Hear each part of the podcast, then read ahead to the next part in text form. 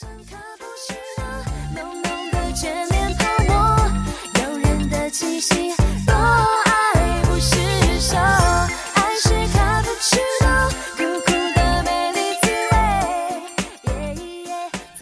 旦净末丑，耶加雪飞狗。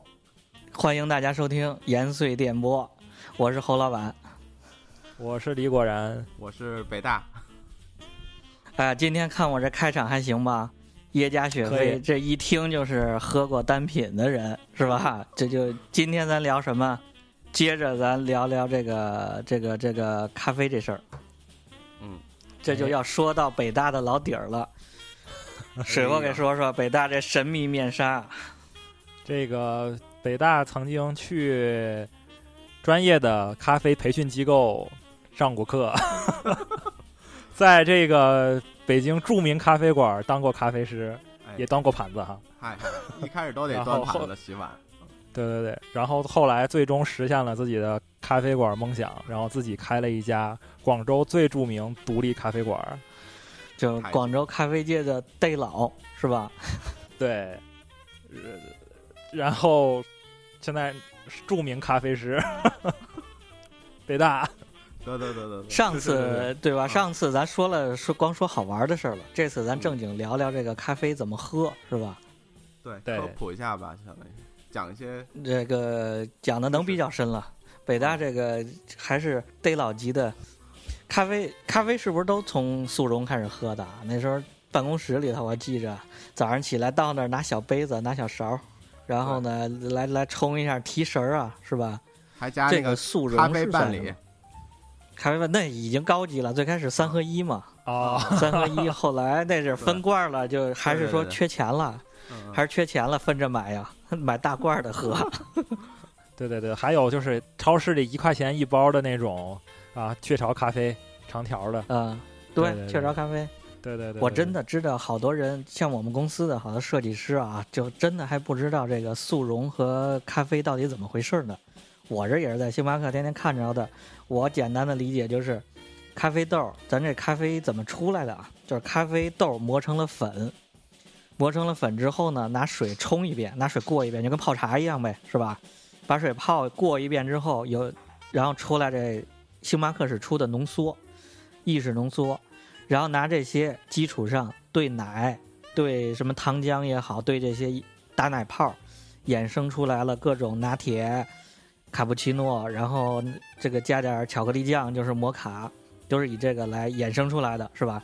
而且呢，每次做完了还有咖啡渣子。甚至现在真的有人不知道这个咖啡会出咖啡渣子的，就跟咱泡茶一样呗，是吧？泡完了茶，咱只泡它里头那个那个茶水喝出来，然后还也有渣子。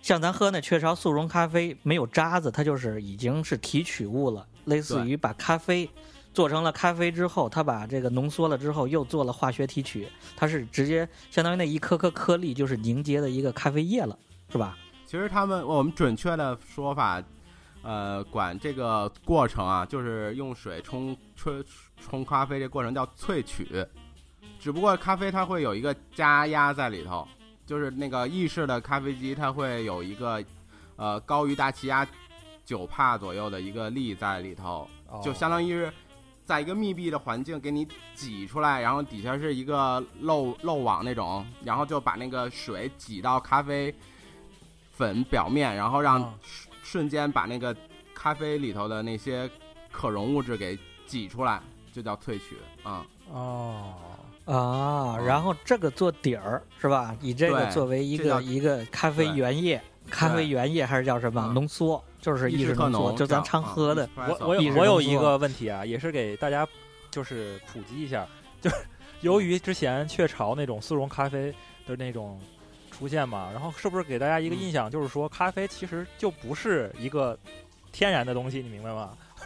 我不知道那个侯老板有没有有有对，对为为什么那个陶老板他问那个问题，有很多人哎觉得你怎么咖啡最后那个在星巴克喝怎么还有咖啡渣？就是他不知道咖啡实际上它是一个就是跟茶叶是一样的东西，天然的过程，对以为是个产品以为就是一个对人合成的哎东西，对不知道是跟喝茶似的，是吧？，对对对对，可能，哎，我小时候好像也是，就它没有这个咖啡的概念，因为咖啡其实它就是咖啡树上的那个咖啡果哦里头那个核儿，是一有是有等于是有跟有花生似的。有咖啡树是吧？然后咖啡树上长出咖啡生跟樱果是吧？桃似的，跟樱桃似的。我见过咖啡树，啊我见过咖啡树，啊然后还有我见过它里头弄出来之后，就跟花生，它里我没见过果儿什么，弄完了之后白的，跟花生花生粒儿一样，花生米一样。啊啊啊！然后呢，它再再什么泡脱皮儿，再怎么做，然后烤烘烘完了之后，才呈现咱现在黑的呢，并对不是长下来就是黑的，是吧？对，没错没错，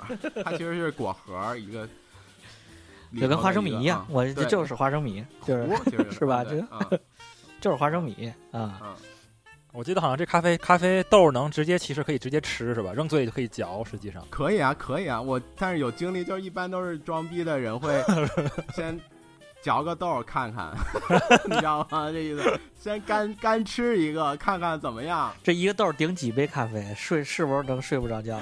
那那扯了，那肯定不行。那个其实咖啡因含量最高就是速溶，对，啊，嗯，速溶速溶反而咖啡因最高。对啊，哦速这真是长溶最高知识了啊。意式第二，然后手冲咖啡因最少。哦，说到这个意式，意式还有一笑话，当时当时第一次出国，嗯然后呢也看不懂，第一次点咖啡，说吃完饭之后看人家都来一杯那小玩意儿，嗯，然后说咱也装个逼点个咖啡吧，结 果然后就看一个数一个数一个数，就嗯第一个最便宜一块五，然后说来这个吧。然后上来之后就一口我就给惊了，然后说这是得一口一口喝还是一口闷呢？你你闷了吗我？舔了一下，我舔了一下，这给我惊了，然后，然后怎么办呢？也也这逼得装完呢，直接一口闷了就。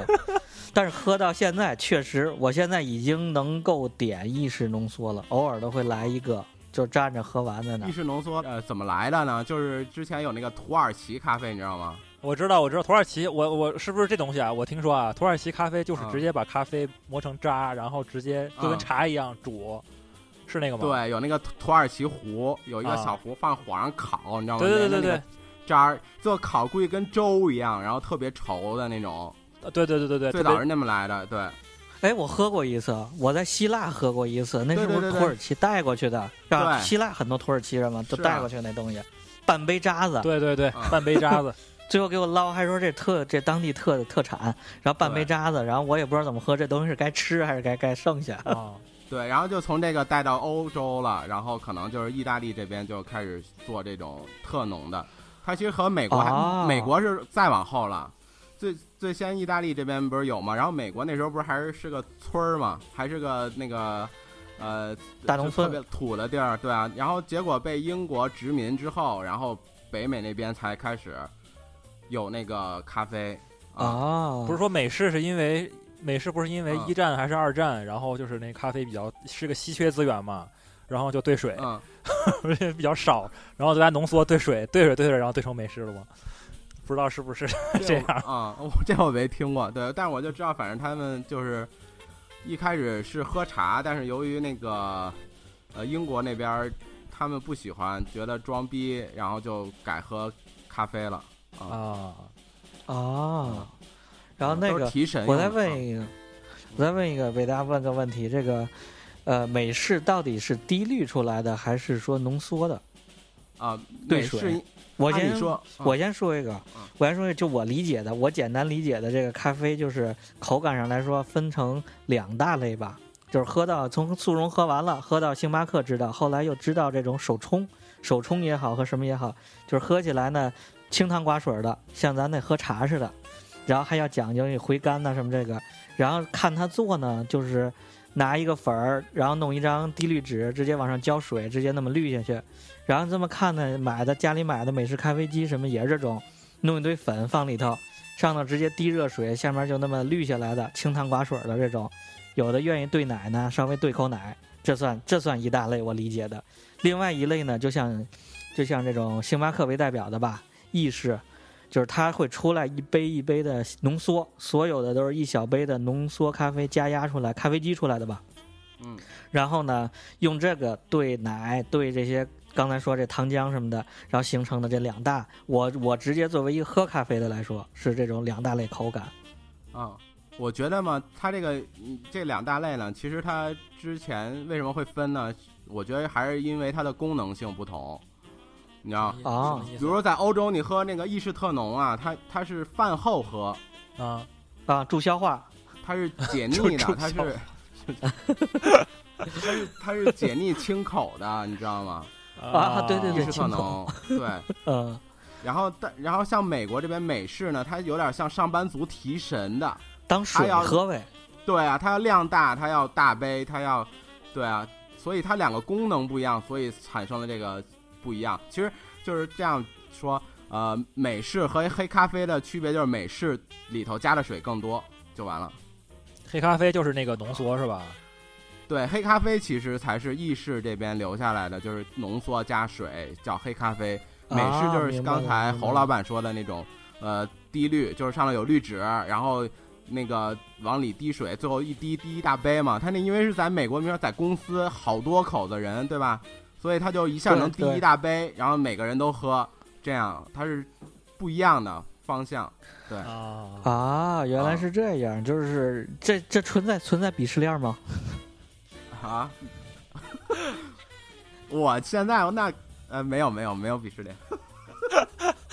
啊，是不是从豆上这个咱一点点往下聊，是不是这个鄙视链就要追踪到豆上了？就刚说的这个开场嗯说的那耶加雪菲就是一种豆，是吧？嗯，对对对。那个不同的豆是，这真不像大家想的，所有的咖啡树长下来的都一个味儿，确实它有不同的口味儿，是吧？我看是什么那个买那个咖啡豆上面写，有的产地是什么埃塞俄比亚，有的产地是什么印印印度尼西亚，印尼，还有这个迪那个哥斯达黎加，我看也有。完了，咱们咱们中国云南我看也有。小小小豆啊，好像云南是我们中国好像唯一产咖啡的一个地方，好像是说。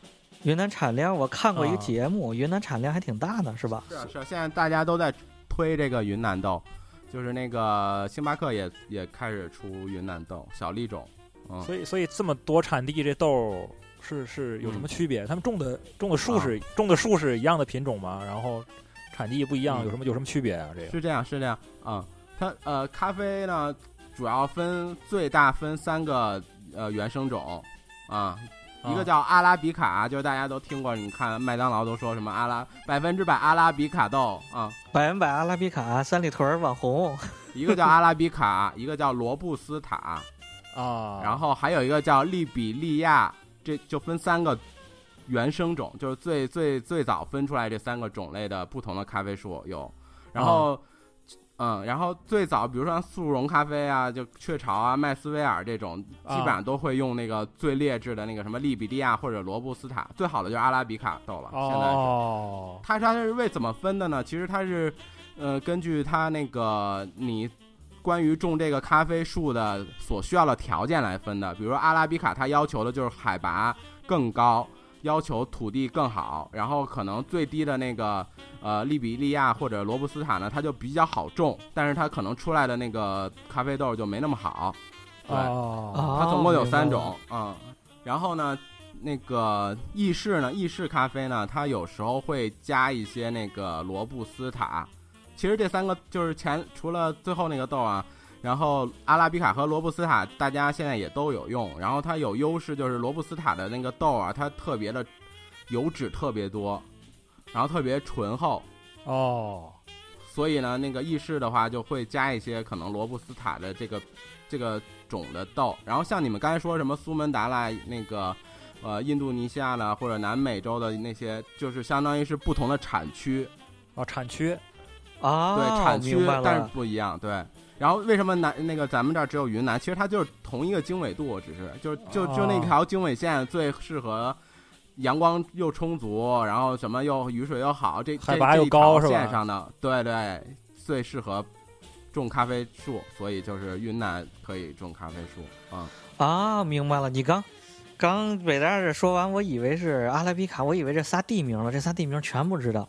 然后那个不是地名，就是三个大咖就这这么理解，就是比如说这阿拉比卡要求最难，然后呢嗯可能云南也产，然后什么苏门答腊也产，但是他们的产量都非常少。然后再然后呢，他们也产其他的。这一个产区下来之后，是最高端的那一那一大类上算叫阿拉比卡豆，是吧？对对，这阿拉比卡豆，然后在这像这大类里边然后是不是又因为不同的产地，比如，是这个云南的阿拉比卡和这个欧洲的阿拉比卡，是不是就非洲非洲没有没有，对，主要就是几大产区，非洲、南美两大啊。哦，对，跟反正跟自然环境不一样，它的风味会不同。就是有的是什么季风，就是什么水果味啊，然后还有日晒长的，就是一些坚果，什么巧克力啊也有。啊，这啊啊还跟还能出巧克力味儿，哎，它这就是我觉得纯是有一点儿扯了。它就有一个叫咖啡，有一个叫它它它只是有一个叫咖啡盘，它就其实是跟那个相似的风味，它就就给一个方向，但是一般人肯定也是不是那么容易尝出来这个特明显的味道。对，哦它只是有是不是种咖啡那地儿啊附近有有有那树啊？你不是说还有什么荔枝味儿的，还有什么呃一带鱼味儿的、腰子味儿的这些，是不是就那咖啡树附近，就那个产区刚好附近有一片荔枝树，然后这个蜜蜂串的不是不是因为这些，还是因为跟红酒似的呗。然后怎么出来之后有点那味儿，大家就给定成那种了。对它，反正因为因为这个咖啡从就是最开始到咖啡豆，然后到最后烘焙，它反正有好多道哎工序呢。我我我再问，我再我再问一句啊，就是那个咖啡其实是这个一个咖啡果的核对是吧？那意思是说对对吧？对对对，就比如说它呃咖啡豆，然后你要刚下来之后，它脱壳把果肉去掉吧，它有可能是两种方法，就是日晒或者是水洗，明白？就是最最常见的就是两种，一种叫日晒，啊一种水洗。一啊种就是因为像非洲那边没有水，它就直接撒在地上，然后让太阳晒照射，然后把它晒干了，晒脱了，最后就剩核了。哦，水洗就是比较对，就是直接拿水把那个冲洗下去，把那个外头那层果肉冲洗下去，相对来说那样不是风味就会可能更清纯，更更纯净一点吧？对，哦。嗯嗯，啊然后就会有接嗯，你说。刚才那个侯老板不是说那个那个一加雪菲嘛？嗯，对，我想对啊，当时我我我因为我喝过，日晒的，嗯，对我它我日晒跟水洗还味道还不太一样，就感觉日晒更感感觉更浓一些，更酸一些，是不是也跟这个就是它的口味实际上跟它的处理方法也是有密切关系？对对，有好对，现在而且越来越多方法了，有还有半水洗，你知道吗？还有什什么么什么叫半水洗？啊？什么叫半水洗？我 我其实也不是特别，就是反正就是可能一半儿水洗，一半儿不水洗喽。还有什么那个叫蜜蜜处理哎什么来着？密处处理啊，吗对啊，对蜜蜜处处理是什么蜜处理有点像发酵，有点像发酵，就是它不把那个完全不不完全把那果肉去除，它让那个果肉在那个表面留一点，让它发酵的去处理，叫蜜处理。对，干就是有点那种留果胶在表面，然后让它自己去腐化这种啊。这个这个听了这么多比较复杂的事儿，我从这个呃咖啡小白，咱就慢慢正常的这种进阶的道路上开始，咱接着往下，我问问问这几个问题。一个是呃，比如星巴克这个事儿，喝到后来，就我觉着现在我大概能喝出来星巴克和别的的区别，和这个 Costa 和什么这这几个区别，然后再往上，就我现在遇到一个瓶颈了。然后呢，问问北大这个，我应该再往上，应该怎么开始品这些东西？通货上咱应该怎么装逼？我我我记着咱们上一期聊，侯老板不是说有的那个顾客来问，哎，你这个是什么豆？什么什么深烘、深烘、浅烘？这这这个感觉听起来很装逼，这这啥意思啊？这到底装不装逼啊？问这问题啊。反正就是，呃，一般人问感觉会装逼吧。反正深烘浅烘，就是因为意式的话肯定是深烘，嗯，就是这什么深烘、浅烘是、啊指的是什么意思啊？呃，深烘浅烘就是指那咖啡豆做完，刚才咱说的水洗日晒之后嘛，啊，它是它其实那时候我们还是叫生豆，因为它是呃还没有经过下一步处理，再下一步就是其实还有分拣分拣，比如说呃耶加雪菲 J 一嘛是吧？阿拉比卡呃不是呃肯尼亚 A A、哦什么 A 加嘛，这就有点像那个呃筛柿子筛筛苹果一样，它有那个大小或者是有那个好坏的、品质高低，品质高低来界定。嗯，啊，水洗就是你听我说，就是这个步骤就这样，先这样处理水洗或者日晒处理完，然后分拣出来不同质量的生豆，然后再把不同质量的生豆搁在一块儿进行烘炒。烘炒就是烘，你刚才说的深烘还是浅烘？啊、它其实就一个碳化的过程，它就是把里头水分弄出来吧，让让它里头的那个风味更明显。啊，啊，所以我跟我我我在星巴克跟那个服务员说我要深烘，我要浅烘，实际上对应的口味也不一样，是吧？啊，星巴克不能选浅烘啊啊，不能选啊，一般意式豆都是深烘，啊，只有那个只有单品豆是浅烘。对，那个下次是不是我们能去豆里再看看？就下次关注一下，有的豆子烘的，就直观的来看更深颜色的就叫深烘呗。啊对啊。然后呢，啊浅色一点的就像，然后浅色一点的就是喝起来呢，是不是深烘的就更苦，更这个焦味儿更浓？对啊，它油脂丰富，它主要是为了配奶，相对来说更香醇。啊，啊，它能出油脂的话，对，就比较适合配奶做奶咖这些。所以星巴克那个那么深就应该是特别深的深度烘焙了，是是这意思吧？也不一定，也没准它那个豆儿质量不好，有苦，因为你其实有时候也也也取决于那个豆的品质。它它，我觉得星巴克它就是还是会考虑成本吧。我觉得它那个豆儿的话，一般 质量，我觉得啊，我我我啊听出来个问题就是，其实这个事儿归到结底，最核心的东西、最根本制约的东西就是咖啡豆的质量，没错儿，七分豆儿啊，七分豆，然后后一句呢，三分什么水，三分就靠靠靠靠天注定。三分天注定。那个像像是说这几个，就是说喝出来，像刚说咱那小鹿品牌也好，这个星巴克也好，喝出来口感不同，或者说感觉这就难喝，是不是就是豆不同？直接制约的就是豆不同。应该是，因为他们的哦其实技术含量都不高，所以应该还主要还是豆。这都是机器都是机器做的是吧？标准化的一个东西是，我觉得是因为它那么大产量，你想想，啊。那它这些都是怎么能控制这个？像星巴克来说，它怎么能控制这些口味一样呢？它是把所有豆混合到一块儿，还是什么？它控制的它它就是统一全部同时一下炒一大锅，然后分装好几百袋儿，然后可能放两个月都不打开用，就这样喽。啊，就是工业化生产。它这里头的品种呢，是它配出来的吗？应该是它配的，肯定它也会有这种技术部门去调配这个咖啡豆的口感，嗯，所以它会比那个比什么速溶好喝点嘛，对，如果再上一步呢，就是在这个基础上，嗯再想往下，嗯我在想喝喝更好一点的，因为也参加过他们店里办的说这种活动，因为星巴克现在也出来这种手冲了。他说星嗯星有店说你尝尝这个，你尝尝这个，这个可能能喝出来酸味儿。我现在能喝出酸味儿来了，我很明确自己不喜欢酸味儿。啊 好好好，就是这样，其实是。这就是为什么独立咖啡馆的优势在这儿，因为它量小，所以它可以精准精准的把控每一次出多少。你比如说，呃，像我们就可能一个月做那个就是意式这边啊，拼配豆就出一次，所以它哦你所有喝的都是这一个月之内出来的相对新鲜的豆。哎要是单品，啊啊，有个问题，那就是说跟这个烘焙出来之后的保存时间也有关系，这个豆的豆豆的风味是吗？当然当然就是就是保存问题，真的啊就是你时间越长越不好喝是吗？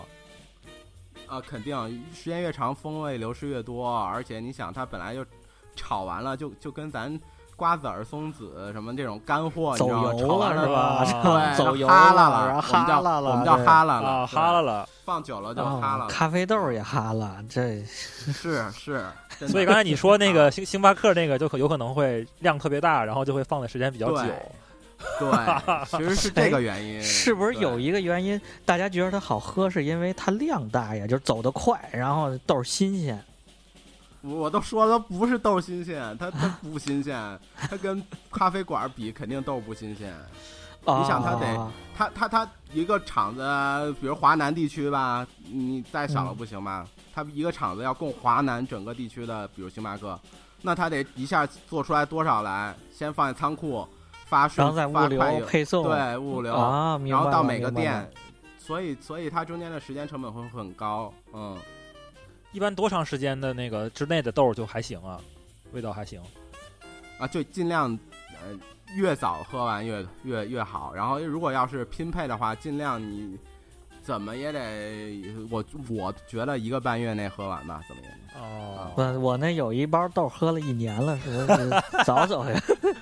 你那个也也也行，我跟你日本有一咖啡馆儿，它专门就卖这种，比如放了三十三年的豆，就给你喝。干嘛？啊 走油味儿呗，就是，就大家是拼走油走油这一路子的。反正就是人家那也是特色。但是一般的正常人正常的话，我建议还是一个半月喝完。然后那个我这也出去喝过几次吧，就是，呃，现在出现一种就是你说这独立咖啡馆儿，我去过几次，嗯然后去了呢，一选就是都不认识，耶加雪菲嗯啊，什么什么这几个，然后呢跟冲茶似的，弄一杯端上来，然后嗯，对，然后呢喝起来呢，嗯，比较淡。像喝茶似嗯的，然后说要回甘，有这些味儿，我能喝出来的明显的有酸味儿啊，有一点这个，像是这类咖啡，北大说一说这类咖啡嗯我们应该怎么能怎么品呢？还是怎么能找到自己喜好呢？对啊，就比如说你去一咖啡入馆儿，这个门儿对啊，你就那么多咖啡，你写的名字你根本就看不懂什么意思，什么味道你也不知道，你怎么能把这个逼先装了呢？我去了之后我就只能，哎，我要点这个这个这个，我一一顿装逼，哦 怎么弄啊？或者我不想装逼，就是不想装逼。我说我说到这儿跟点菜一样，我说我不要辣的，我说这个少点葱，少点什么这个不吃香菜，然后怎么跟人说这个事儿呢？对啊，怎么说这事儿呢我跟你说，最深层次的装逼是侯老板这样好吗？你就是去了啊！咖啡馆，你得先跟咖啡师聊啊，你得先跟他 聊聊啥呀？不不要香菜，不吃辣是吧？这咖啡对，要香菜说你的喜喜好，比如说你就可能说，哎，那个我我我想喝单品咖啡，然后想喝，就像侯老板不喜欢喝酸的或者酸的，然后酸嗯又分，比如说你想喝的是水水果酸，啊，然后你或者对你就或者香料的，或者你想喝什么，就是你所有的就刚才那几个词儿我说出来的啊，比如说，呃，第一是呃水水果酸味，然后或者是什么呃那个巧克力、坚果这些风味，他们都叫风味，就就反正你记住风味前后头加风味，要什么什么风味？果，对对对哦对对，巧克力风味水果，橙子风味、对对，什么风味，对什么风味的。焦糖然风味，后，对，有对，然后还有就是口感，你可能说想要喝果胶丰富一点的，丰富。或者是 对，反正你就这样去跟他说一些你喜欢的、你日常喜欢的风格的水果或者是什么东西吧，这种去跟他说，然后他会给你推荐的。要说我这种第一次，比如我第一次去进这个这个这个咖啡咖啡店，然后呢，我从哪几个角度去喝这东西呢？说我是是尝尝这东西，这咖啡有苦有淡，还是说有酸有甜？然后我可能是慢慢的喝到十杯，喝到喝到一段时间之后，我想找到我自己喜好的这个，我怎么去品这个呢？啊，呃，你是说单品吗？还是对，单品就现在喝的这，大家说喝的这耶加雪菲啊什么这种，嗯嗯就已经不再是简单的一个拿铁了，简单的一个什么这种通货了，要开始讲究一点儿更更嗯品的东西在里头。那就只能所有的点一遍，看看有什么区别了。我觉得就是这样，因为其实它主要就是几个角度：酸甜苦香醇。酸甜苦香醇五个然后大概，对，啊、然后如果要是单品的话呢，它就是呃，最先是甜度，然后是酸度，然后是纯净，纯纯净度，然后是平衡感，还有一个哦风味。嗯、这五个，因为这都是什么杯测的那个最最最最最主要的五个方面，所以你就根据这些你来，但是因为你刚喝你，我觉得有点像喝那个喝红酒什么的吧，你得先得喝完干红或者是干白，还有桃红、什么莫斯卡托这种各个方向的不一样，你才能知道你喜欢哪种。所以应啊该是有几个，是不是有几个标杆性的那种品品种？对，然后多喝一喝，先先先树立一个标准。比如说刚才那个对耶加雪菲，是不是就是一个标准？相当于是。对对，那就这三个，就是耶加雪菲、曼特宁和肯尼亚。啊、是耶加雪菲就偏酸的，然后那个曼特宁就是偏像，嗯呃，有点像茶的一个口感，然后肯尼亚就是偏向醇厚的那个，跟那个黑咖差不多的方方向。啊，啊，明白。我我我有一个经验，我这发现，这之前一个喝茶的朋友跟我说，就是你就喝最烂的那茶就行，茶叶沫子高碎呵呵，喝上一段时间，我还发现这理儿还真对啊，就跟喝红酒一样，你喝二十块钱红酒一直喝，然后再喝好的，我发现这还真对。对我有一段时间天天喝七幺幺那早上一一大杯，我喝了现在还天天喝了，我的天，我已经喝有一个月月左右吧，有一个月左右，然后弄了一杯星巴克的那个馥芮白，它那个精粹的那东西，明显感觉好，就能感觉哦，这个是挺好，能感觉到这个比那个好。虽然都是拿铁，虽然都是这种奶咖，也能喝出来这个比七幺幺那好。对，其实奶咖哦也是有，也也能分出好坏。我一般都也是最先先喝一个冰拿铁来看，冰拿铁比较啊好。嗯，冰拿铁就跟蛋炒饭一样呗，是吧？我觉得是啊，就一哦到一饭店，这个蛋炒饭就试宫保鸡丁厨子西红柿炒鸡蛋，宫保鸡丁是吧？到了太原那就是过油肉 是吧？就先试。对到这咖啡点儿，因为因为开咖啡嗯馆就冰拿铁试金石。哦，对，因为冰拿铁是它那个咖啡奶和那个冰块那个比例特别重要。哦你要是稍微比例不对，咖啡那个冰块多一点，就特别的那个薄，特别薄啊，那个喝着特别水。哦但是你要是、啊对，然后牛奶你要多一点，奶味就会把那个咖啡味儿给过盖过去，然后哦，整体的一个口感就很重要。而且你，而且，而且，对，而且还有就是它的那个温度问题，有的时候它可能冰块少了，它那个不够冰的话也不好喝，反正就很多原因。我就比较啊，明白了，明白了。这个，嗯，这之前看北大干上一个大事儿，就是拿咖啡冻冰块儿，拿这个直接 为了为了不稀释这个，为了不稀释这咖啡，北大已经做到了咖啡界逮老，已经是拿咖啡冻冰块儿，做完冰块儿之后再来冻，为了一直保持这浓度，是吧？那那反正装逼的那个 没有什么那个 实际用这样做的，对，嗯，哎，可以哎冰拿铁确实还真是冰拿铁，大家记着啊，冰拿铁是个试金石，到哪儿可以试试这、这东西。对，哎，我有一个问题，就是这个刚才说这个奶咖其实是是什么意思？就是冰拿铁，这个拿铁是奶咖的一种是吧？啊，对，就所有加奶的，拿拿奶来调制的，这事儿都不用都不用北大出手，我能给你解释。了是吧？啊，你讲 奶咖，奶咖就是所有的咱现在喝着的什么小鹿啊、什么星巴克呀、什么 Costa 这些，基本都能通称为奶咖，就是以浓缩做底儿，然后呢兑奶。比如说是我我现在就知道星巴克的拿铁是它不是三个杯型嘛，对就是一二就是一二三三个，一个是一个上一个浓缩，第二个中杯大杯的就是两个浓缩，超大杯就是三个浓缩，然后在此此基础上呢，完全兑牛奶。嗯，然后要是要这个卡布奇诺呢，它就上面再有一个奶沫多，它要给你打好多奶沫上面，它就这几个东西来回。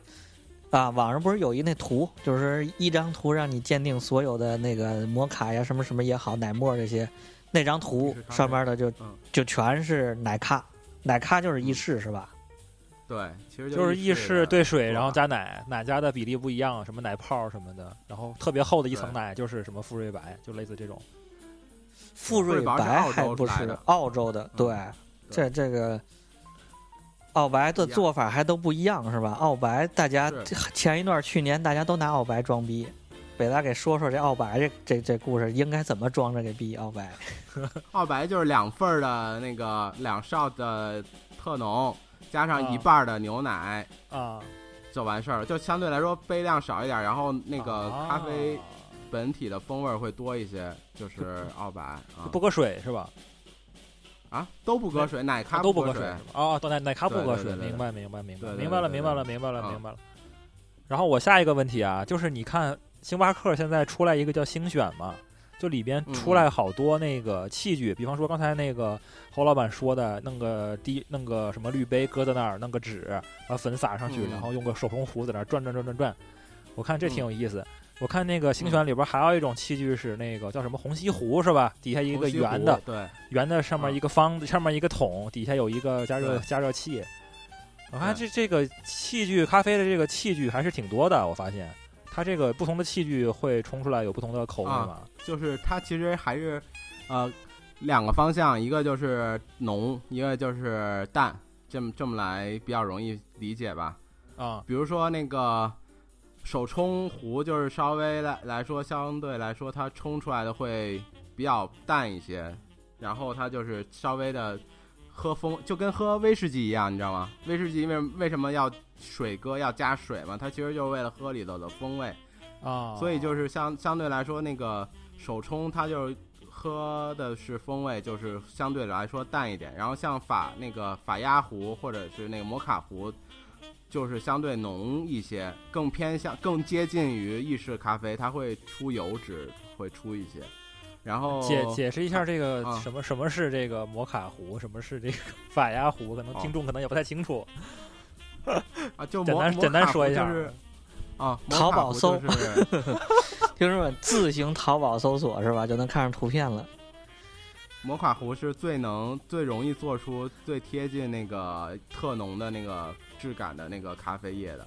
它就是底下是一个水壶，底下一个盛水的缸，上头放一层，放一个绿绿绿绿盒吧，绿盒上里头哦加、加咖啡粉，然后它通过那个加热底下的水，让那个水压到上头，把那个咖啡粉的那个呃里头的成分给萃取出来，然后对，然后然后再再倒到上头的壶里，对，就哦，然后法压就是那个法压是宜家就有，就那个呃，先把咖啡粉和水放到一个缸子里，它有一个那个像什么呀？那是压东西的榨榨汁儿机似的，那个有一个滤网，滤网然后等它对等它等它融融合好长时间之后，一定时间之后，你就一摁下去，把那个咖啡渣给它压到压压下去底下，上头的就是咖啡液了，因为它浸泡时间比较长，所以那个咖啡风味就会更更多，咖啡萃取出来会多，所以就比较浓。哦这两款都比较浓。然后像手冲就比较的清淡，因为它只是你拿手冲壶滴下去的那一瞬间，跟那个咖啡粉跟水接触，然后它有一部分就渐渐的那个滤下去了嘛，对吧？所以它接触时间没那么长，相对来说它就会没那么浓，但是它会有一些微妙的风味在里头。所以一般单品咖啡都最多的还是用手冲来做，对，啊，也就是还是刚才你说的最关键的还是这个萃取这个词儿是吧？都跟萃取有关、是吧？像那个什么红西湖呢？你看那个，我看他们很多人点那个红西湖，也是萃取时间比较长，算是是吧？是那那是长还是短？我感觉红西湖是为了装逼吧，就是跟个化学仪器似的，能又有酒精灯、啊又有什么的，是吧？跟最帅的，感觉最帅就红西湖了。那红西湖日本那边流行过来的，那有点仪式感。日本人装逼台 湾牛逼，对。呃，但其实它是容错率比较低的，相对哦手冲来说。容错率比较低，就反而是容易呗。看着这个东西很复杂，但是它实际操作起来最后的失败率低，对于咖啡师要求低。哦，长哦知识简单一些。那个，因为因为它也是虹吸的一个概念，就是水烧沸腾了一百度，它会自动的往上吸气压的问题嘛，然后就直接哦跟咖啡粉混合之后，再自己落下去。其实整整体之间没有什么人为的操作，只有中间可能有人会搅拌一下，所以就相对来哦说、明白了明白了。嗯，啊，明白了。这几个壶我理解的就是说，还是萃取吧，就围绕萃取这俩字儿。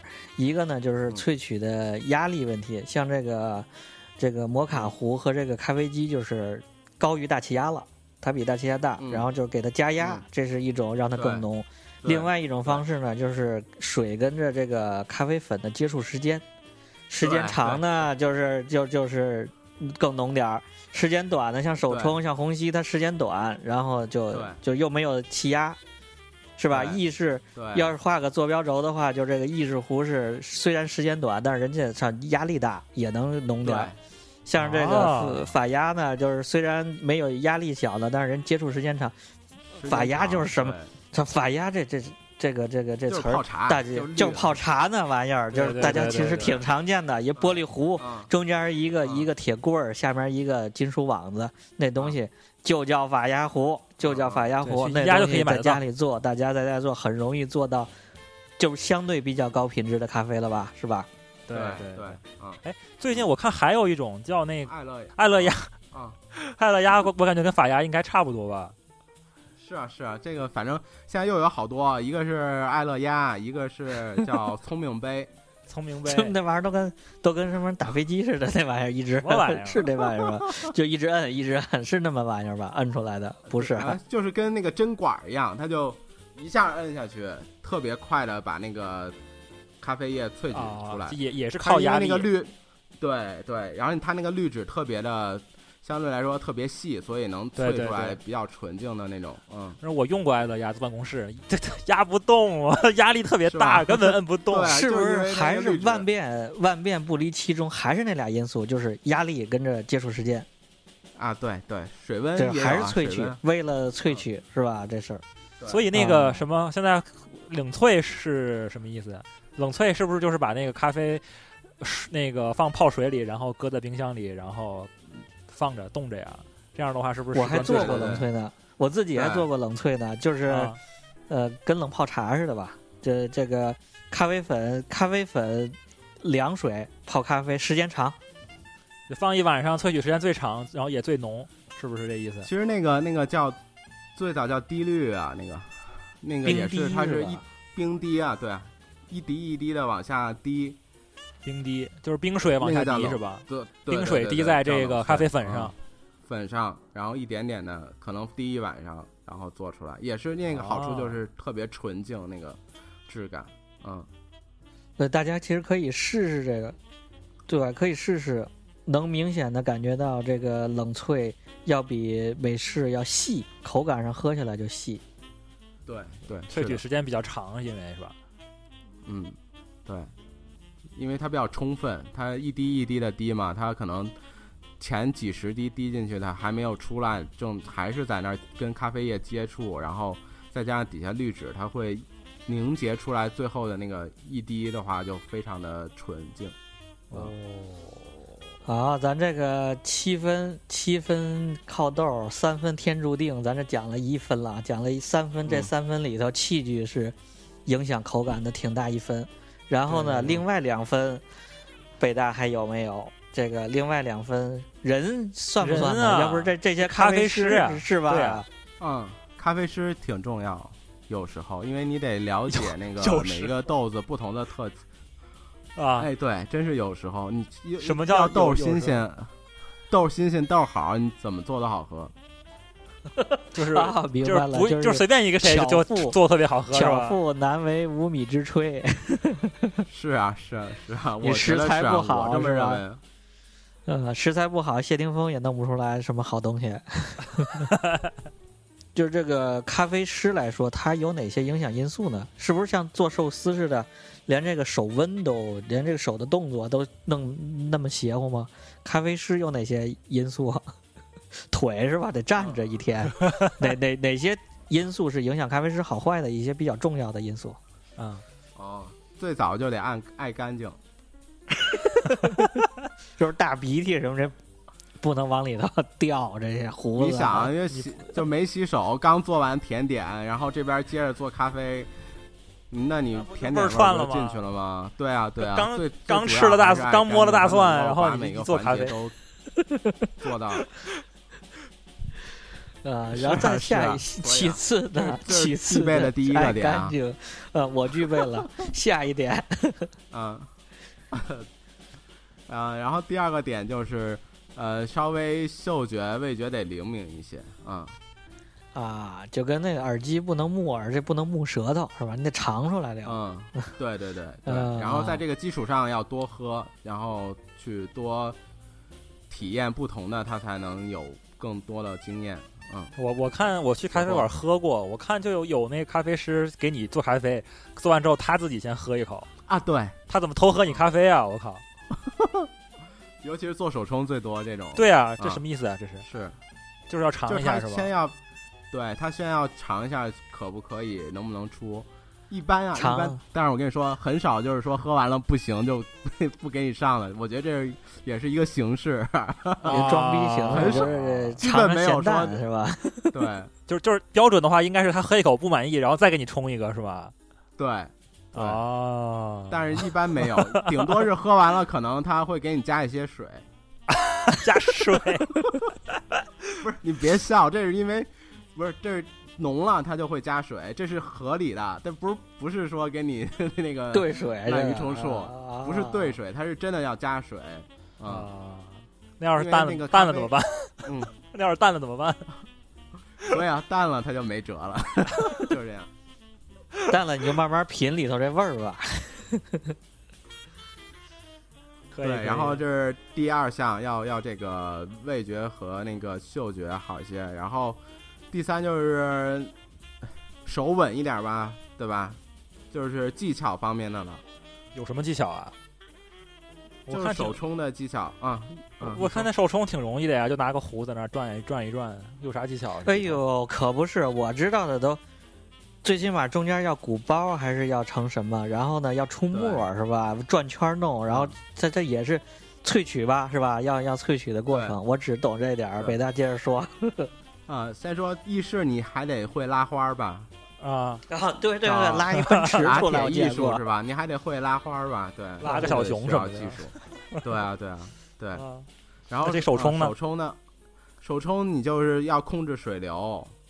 第一，就是因为对你不能一下水下去太猛了，它可能水太多，一开始萃的就不充分，对吧？哦，或者你一开始水太少了，它有可能高温聚集在一个点，它有可能那个那块儿的咖啡粉也会过呃焦，会有苦味儿啊什么的。就反正你水流要一致，就是要要一直留着，对，要稳。然后还有就是你要花，呃因为有好多种方法。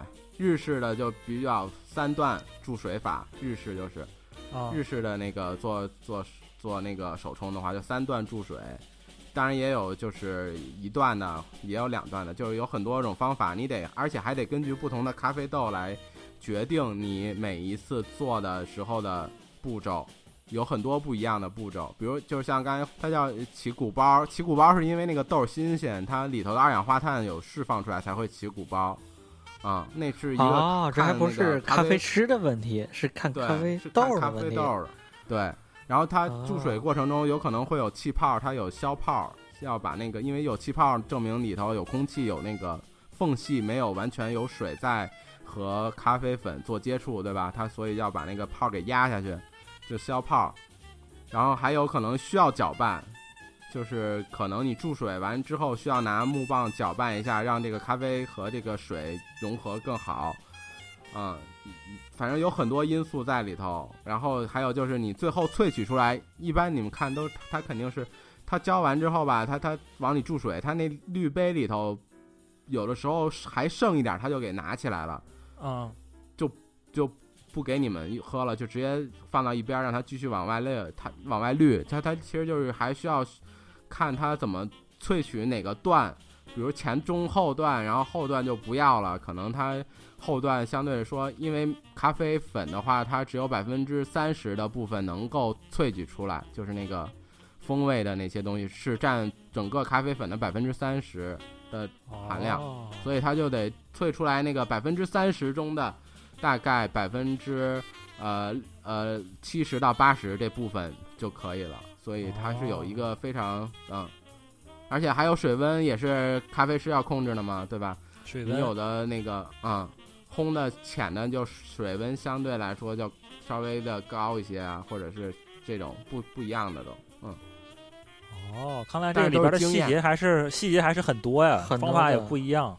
看来这咖啡师还是管点用哈，感觉啊，是个细活有一点用。是个细嗯活儿。